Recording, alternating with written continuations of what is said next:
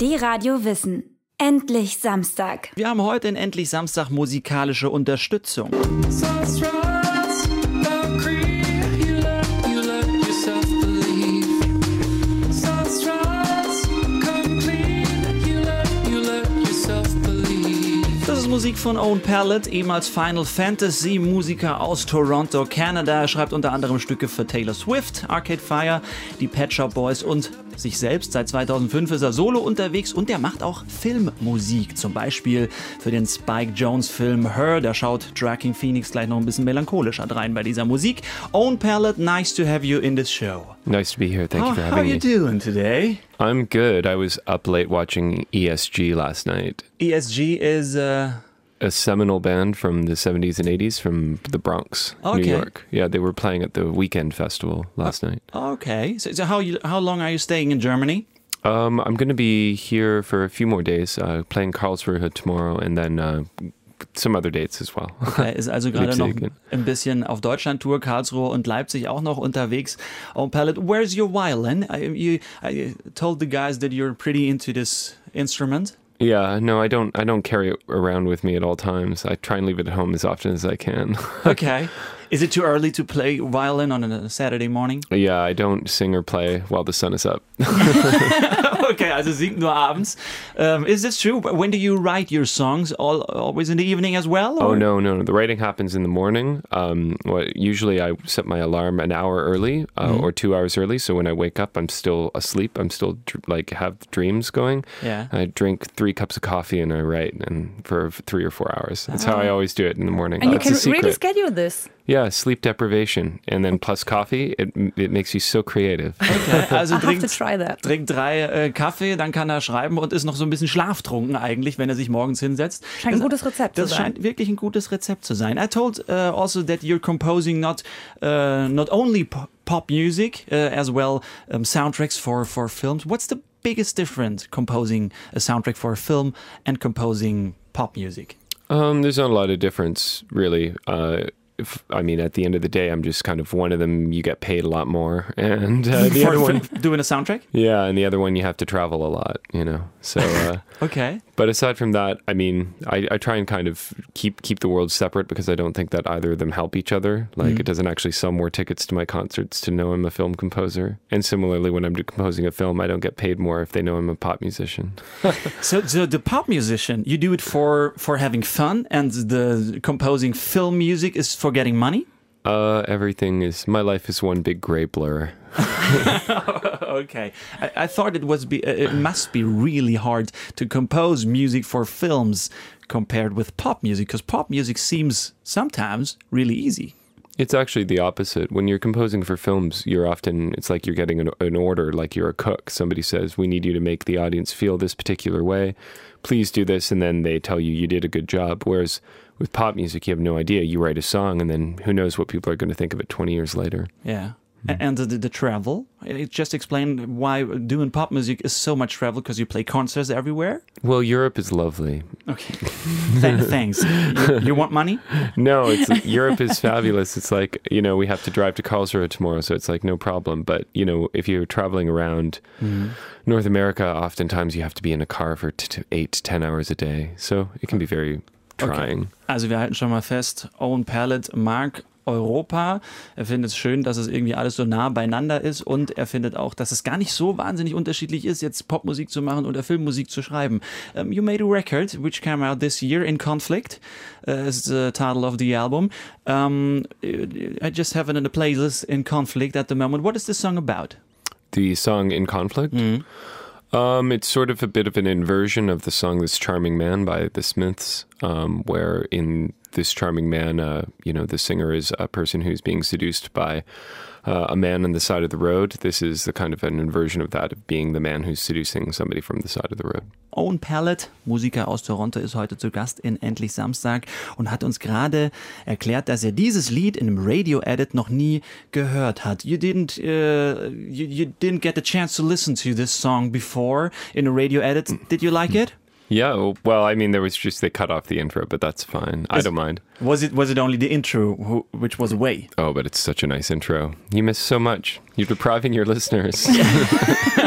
But how can this happen? I'm, I mean, you're the musician. You can say it's your music. You can tell the the folks let the song be as it is. I don't care. You don't care. No, I'm just happy. I just do what I'm told. Okay. I wake up in the morning. They're like, interview today, and I'm like, okay, I'm coming.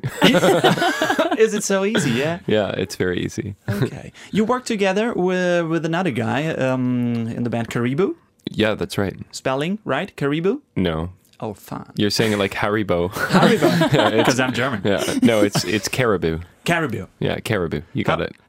How is it working together with him? It's the best. He's the greatest. I wish you. I wish he was here right now. I wish you could meet him.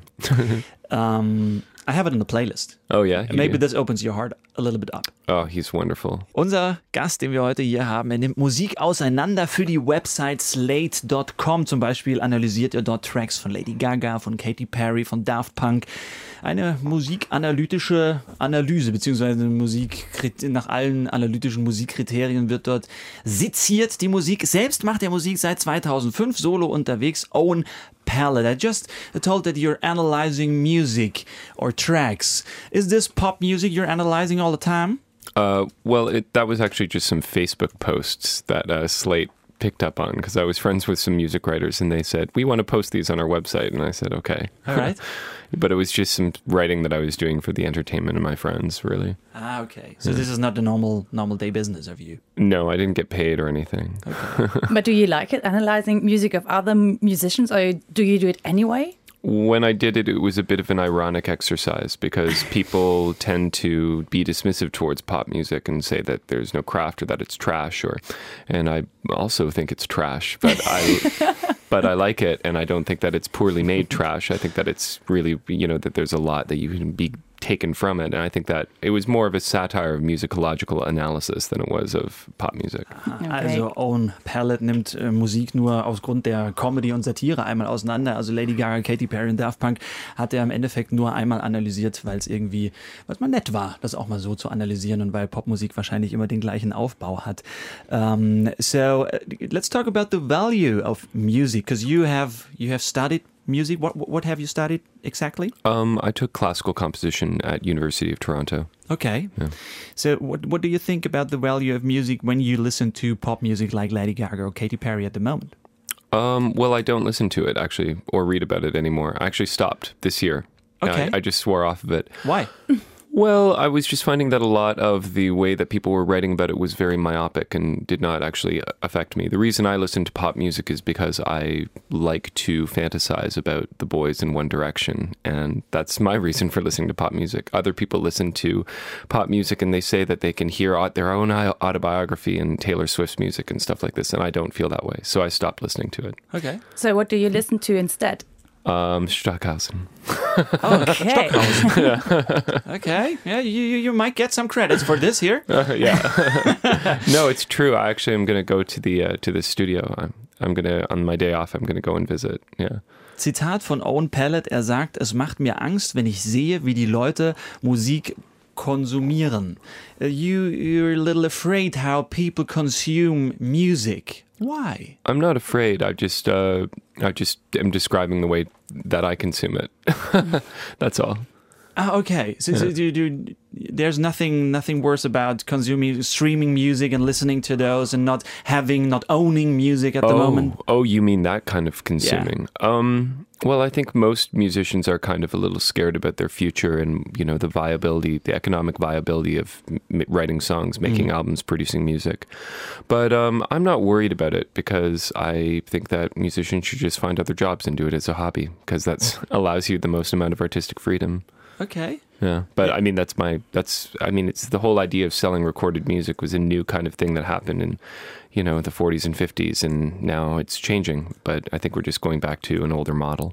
Also Musiker, wenn es jetzt nicht mehr klappt, mach- sucht euch einfach einen anderen Job. What would be a job you want to do if you, it is not working with the music?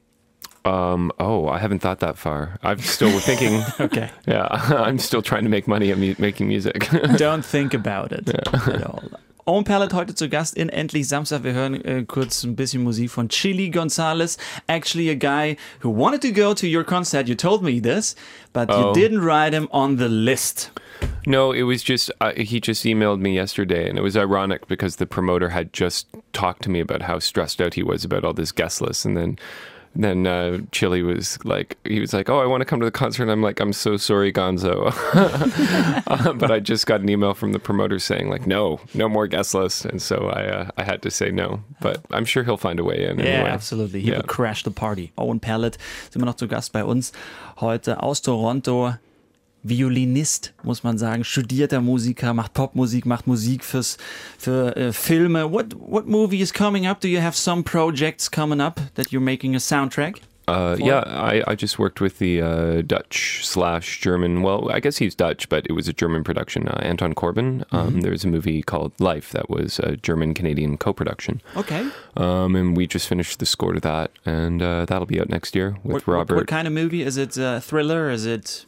It's an Anton Corbin film. Ah. Okay, yeah. yeah. no, it's it's it's a it's a very muted, quiet movie. Um, it stars Robert Pattinson um, and Dane DeHaan playing James Dean. Do you know Dane DeHaan? I'm not quite sure. Nora, kennst I du don't den Hand? know. Robert Pattinson Ich kennen wir weiß nicht. natürlich Genau. aus diversen Filmen, aber ähm, ja, Dane DeHaan, he's a kind of a young heartthrob sort of guy, sort of actor. He was in uh, what was that film, Kill Your Darlings, the uh, Okay. movie with Harry Potter playing on. I love just calling him Harry Potter. The movie that had Harry Potter playing uh, Allen Ginsberg. Daniel Radcliffe. okay, yeah. I uh, really have to think about this name. Yeah. So this is coming up, um, making some soundtracks and the new music, your album has coming out. Dieses Jahr kam sein Album raus. In Conflict heißt es. So you're on tour with this album. This is what happens with the pop music. Yeah, you go on tour and then you make another album. Any plans for this next year? Yeah, yeah. I'm I'm actually hoping to plunge right into it and get one done very quickly. Um, I have a lot of ideas. Okay. Okay, Hmm. but, but you don't write the music for the next album while you're touring with the other one. Um, I'm writing ideas and writing lyrics and stuff like that. Yeah, I'm actually feeling very creative right now, which is weird. Usually, I when I'm on tour, all I want to do is play video games. Okay. That, that's why you you uh, you lost your your your name. Final Fantasy was your um, name as an artist long time ago. uh, yeah, that's right, but that was ages ago. That was ages ago. Yeah. Okay, don't talk about it. No. Own Palette war zu Gast in Endlich Samstag. I hope you, I hope you have a nice Saturday. Thank you very much. Thank you for having me here. Viel Spaß in Karlsruhe. Da wird er nämlich heute spielen. Um, good luck in Karlsruhe and Leipzig after this. Well, I'm playing Cologne tonight. Cologne, yeah, I'm absolutely. alone tonight. Yeah. Have a good time. Thank you. Bye. Die Radio Wissen. Endlich Samstag.